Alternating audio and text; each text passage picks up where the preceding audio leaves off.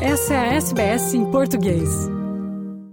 O grupo de trabalho da educação do governo de transição avaliou que a entrega dos livros didáticos da educação básica pode atrasar no próximo ano devido a problemas nos contratos do MEC, o Ministério da Educação.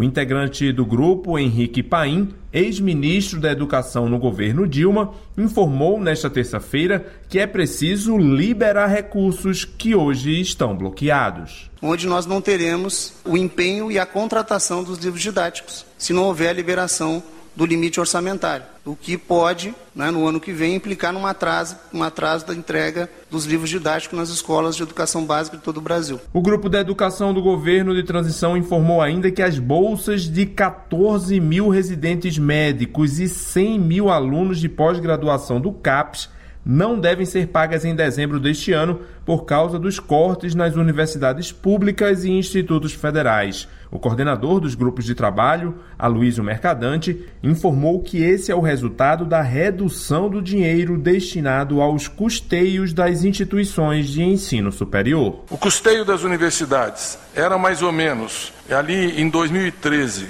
11 bilhões de reais, esse ano está em torno de 1 bilhão de reais é 10% do que era o recurso para o custeio das universidades federais. Então, quando os reitores estão vindo a público dizendo a gente não paga o serviço básico, não paga as coisas básicas, a segurança, a limpeza, a, o funcionamento da universidade, é porque não paga mesmo. Os integrantes do grupo da educação do governo de transição esperam ainda que a proposta de emenda à Constituição em tramitação no Congresso Nacional alivie a pressão sobre o orçamento do MEC para financiar a educação pública brasileira em 2023.